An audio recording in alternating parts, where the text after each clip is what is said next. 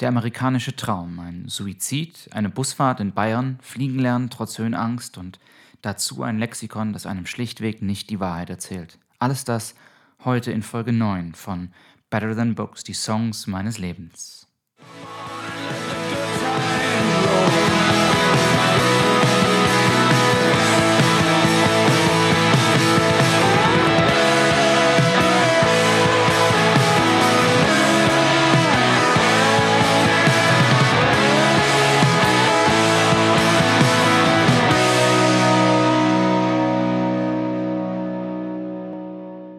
Schlägt man Petty im Wörterbuch nach, lernt man, dass es auf Deutsch sowas wie unbedeutend, klein oder belanglos bedeutet. Eigentlich sollte da was anderes stehen, sowas wie die Fähigkeit, mit vier Akkorden die Wahrheit zu erzählen oder die Fähigkeit, Klischees mit Bedeutung zu versehen oder ja, vielleicht einfach Petty, Vorname des größten Herzensbrechers aller Zeiten. Die heutige neunte Ausgabe von Better Than Books ist eine ganz besondere für mich und das ist kein Zufall. Eigentlich wäre ja die 10 das erste kleine Jubiläum meines Podcasts, aber die 9 ist eben einfach meine Lieblingszahl. Daher möchte ich euch heute gerne die Geschichte erzählen, wie Tom Petty mir das Leben gerettet hat und wie sein Tod mir das Herz gebrochen hat. Meine heutige Geschichte beginnt irgendwann im Sommer 2014. Ich war auf Tour mit Joe Ginsberg. Wir haben die Tour damals Allen Ginsberg genannt und ich, ich muss heute noch schmunzeln, wenn ich an das Poster denke, das wir zur Tour gemacht haben, weil wir ein Cartoon von Allen Ginsberg draufgepackt hatten und vor allem muss ich darüber schmunzeln, dass ich dem Cartoon äußerlich immer ähnlicher werde, aber das ist eine andere Geschichte. Die Tour im Sommer 2014 war ein ganz schöner Ritt. Joe und seine damals frisch angetraute Frau Amanda waren zuvor in Paris in den Flitterwochen gewesen und wir hatten uns dann in Metz getroffen für die erste Show einer Tour, die uns durch verrauchte Bars, durch Gärten, Wohnzimmer, durch kleine Clubs einmal quer durch die ganze Republik bis nach Berlin führen sollte eine von den Tourneen, an denen es keine freien Tage gab, weil wir uns das einfach nicht leisten konnten und an denen wir oft genug sogar mehr als eine Show pro Tag spielten, um irgendwie die Kosten zu decken. Ich hatte ziemlich unrealistische Hoffnungen gehabt vor der Tour. Ein Teil von mir hatte nämlich gehofft, wir könnten eine Art kleine Revival-Tour spielen. Wir würden überall ausverkaufte Häuser vorfinden, Euphorie und so weiter, aber dem war nicht so. Vieles war zu kurzfristig organisiert. Die Sommerferien, die sind ja ohnehin nicht gerade ein idealer Tourzeitraum. Die taten dann ihr Übriges und 2014 war dann dazu auch wieder das, was seitdem jährlich als Rekordsommer durch die Presse geht. Heiß. Kurzum, wir hatten insbesondere bei den Gartenshows zwar eine großartige Zeit und haben tolle Menschen kennengelernt, aber gerade die Clubshows am Abend waren alles in allem zumeist doch eher eine Enttäuschung. Nicht nur für mich, ich glaube auch für Joe. Zudem war ich schon vor der Tour in eine Depression hineingerutscht, die drohte, zum ständigen Tourbegleiter zu werden. Sie hatte mich ohne Vorwarnung getroffen, grundlos, plötzlich aus heiterem Himmel, wie man so sagt.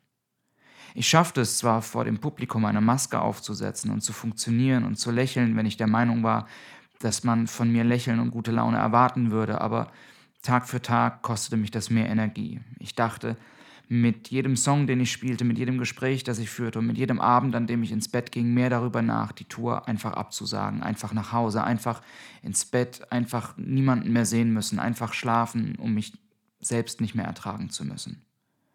Nach einigen Tagen, als der Entschluss schon gefasst war und ich eigentlich nur noch auf den richtigen Moment wartete, meinen Ausstieg Joe, Amanda und Laurin, unserem Tourmanager, mitzuteilen, fahren wir von München weiter nach Süden, tief in die Berge Richtung Berchtesgaden.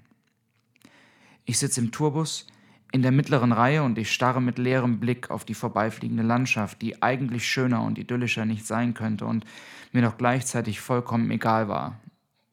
Die Welt da draußen wurde ohnehin mit jeder Sekunde dunkler und dunkler und dann, ja, dann kam dieser Moment. Wenn man von München nach Berchtesgaden fährt, gibt es diese eine Stelle auf der Autobahn, eine Linkskurve ist es, glaube ich. Ich weiß gar nicht genau wo, aber eine kleine Hügelkuppe und plötzlich aus dem Nichts baut sich dieses gigantische Bergmassiv auf. Ein majestätisches Gestein in Grau, Grün und Weiß.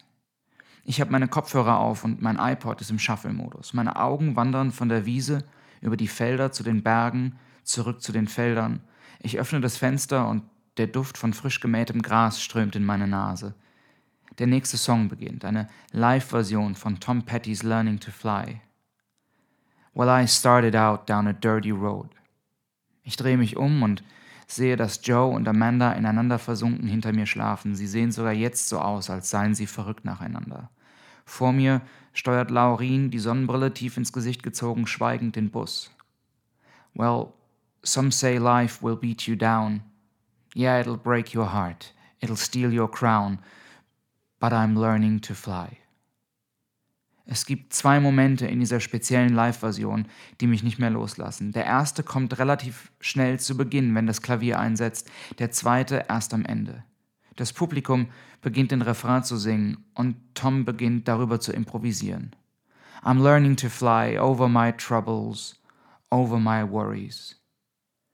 Ich hatte mich seit Wochen wie betäubt gefühlt, hilflos gefangen in einer Abwärtsspirale und zum ersten Mal nach einer gefühlten Ewigkeit war da sowas wie ein Silberstreif am Horizont. Ich musste zwangsläufig lächeln, ich konnte nicht anders. Ich fühlte ganz plötzlich, wie mir die Tränen in die Augen schossen. Freudentränen, Tränen der Erlösung, wenn man so will. Tom Pettys Stimme, mein Moment der Erleuchtung. Alles würde schon irgendwie werden, irgendwie, vielleicht nicht jetzt sofort, aber Stück für Stück. Learning to Fly. Joe und ich begannen Learning to Fly jeden Nachmittag, jeden Abend, bei jeder Show der gesamten Tour als Zugabe zu spielen. Tom Petty hat mich geheilt und gerettet an diesem sonnigen Nachmittag tief im Berchtesgadener Land.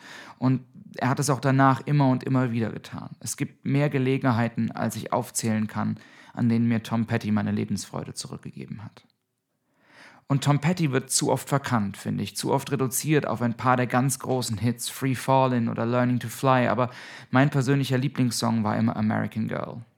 Oh yeah, alright, take it easy, baby. Make It Last All Night. Diese Kombination aus amerikanischem Traum und Albtraum, dieses Kopfkino, was bei mir sofort anspringt im Kodachrom der 70er Jahre. Sie war nur ein amerikanisches Mädchen, aufgezogen mit all den Versprechungen. Sie konnte nicht anders, als daran zu glauben, dass irgendwo dort draußen das Leben doch mehr zu bieten hat. Die Welt ist doch so groß, mit so vielen Orten und so vielen Chancen, und selbst wenn es das Letzte wäre, diese eine Chance, die würde sie nutzen. Aber die Nacht war ziemlich kalt. Sie stand allein auf ihrem Balkon. Sie konnte die Autos hören, die da auf der 441 vorbeirollen, wie die Brandung, die gegen den Strand prescht. Und dann dieser verzweifelte Moment, an dem er sich heimlich zurück in ihre Erinnerungen schlich. Du lieber Gott, es tut so weh, dass etwas zum Greifen nah scheint und doch so unerreichbar fern bleibt. Ach, Nimm's nicht so schwer, es ist wie es ist. Sie war eben ein amerikanisches Mädchen. Manche sagen, es ginge in American Girl um eine Studentin der Gainesville University in Florida, die sich das Leben genommen hat, indem sie vom Balkon ihres Zimmers im Studentenwohnheim Beatty Towers nahe, äh, in der Nähe der Route 441 gesprungen sei. Tom Petty selbst hat das als Urban Legend abgetan. Sicher ist, wo andere einen Roman oder zumindest eine Kurzgeschichte brauchen, da benötigt Tom Petty eben nur knapp drei Minuten, um eine Story zu bauen, die von Träumen erzählt, von Hoffnungen, von der oft besungenen Weite. Eigentlich hat Tom Petty in einem Interview kurz vor seinem Tod erzählt, ist American Girl nur ein Beispiel über diese Art Mensch, über die ich eben gerne schreibe, weil ich mich mit ihnen verbunden fühle. Dieses Kind aus der Kleinstadt, das fühlt, dass es da draußen mehr gibt, das aber bei dem Versuch, dieses Meer zu erreichen, ständig verarscht wird. Der American Dream also, der sich für viele nicht erfüllt, obwohl er doch zum Greifen nahe ist und obwohl sie doch alle damit aufgewachsen sind. Wie passend in die jetzige Zeit und wie passend finde ich auch, dass der Song am 4. Juli 1976, also am Tag der 200-Jahr-Feier der Vereinigten Staaten, erstmals aufgenommen wurde. Es ist für mich kaum zu glauben, dass Tom Pettys Tod nun schon mehr als drei Jahre her ist. Ich habe meine jetzige Frau besucht. Sie war auf irgendeinem Festival mit Freundinnen und ich war auf Tour und bin aus der Schweiz spät in der Nacht losgefahren, um zwei Tage mit ihr zu verbringen. Am ersten gemeinsamen Abend erreicht mich die SMS eines guten Freundes. Das Festival war so abgelegen, dass es so gut wie keinen Handyempfang gab. Ich schaute nur auf das Display und las, unglaublich, Tom Petty ist tot. Und das war wie ein Vorschlaghammer. Der große Herzensbrecher, der große Heiler hat mir an dem Abend, in dieser Nacht, das Herz gebrochen. Ich verbrachte den Abend im Ferienhaus, das meine Frau und ihre Freundin angemietet hatten, und während draußen das Festival tobte, saß ich da stumm auf dem Sofa, hörte Tom Petty und weinte. Ich war ganz plötzlich wieder da, im Bus nach Berchtesgaden, aber die Kurve, hinter der sich die Berge zeigen, die wollte einfach nicht kommen. Ich war taub. Es ist schon lustig, oder? Ich habe Tom Petty nie kennengelernt. Ich hatte nie die Gelegenheit, mit ihm zu reden, mich auszutauschen oder Musik zu machen. Warum auch? Und doch, doch fühlt es sich ein wenig so an, als sei Tom Petty ein enger Freund gewesen. Einfach, weil so viele meiner Erinnerungen sich untrennbar mit seiner Stimme verweben. Deswegen dieser Podcast und äh, deswegen einfach nur Danke, Tom Petty. The greatest heartbreaker. Wenn euch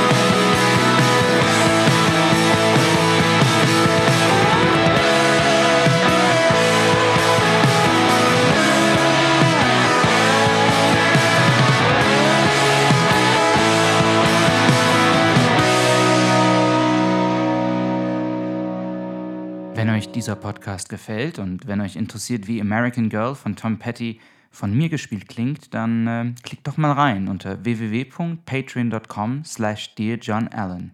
Ab einem Dollar, beziehungsweise seit neuestem auch ab einem Euro pro Monat könnt ihr mich da unterstützen und ihr bekommt dafür im Gegenzug immer wieder, wenn ich auch leider zugeben muss, manchmal in etwas unregelmäßigen Abständen ein kleines Goodie, eine Live-Version, eine Demo, irgendwas, was mit mir und meiner Musik zu tun hat, zugesteckt. Hin und wieder gibt es kleine Gewinnspiele, ich verlose Postkarten. Jetzt fahre ich nächste Woche in Urlaub, deswegen werde ich wahrscheinlich wieder ein paar Postkarten verlosen. Schauen wir mal. Also, wenn ihr mich unterstützen wollt, dann empfehlt mich weiter, hört den Podcast, liked den Podcast, hinterlasst vielleicht eine Bewertung, erzählt euren Freunden von dem Podcast oder schaut auf alle meine Social-Media-Kanäle, was es bei mir so Neues gibt. Und ähm, ja, patreon.com slash dearjohnallen.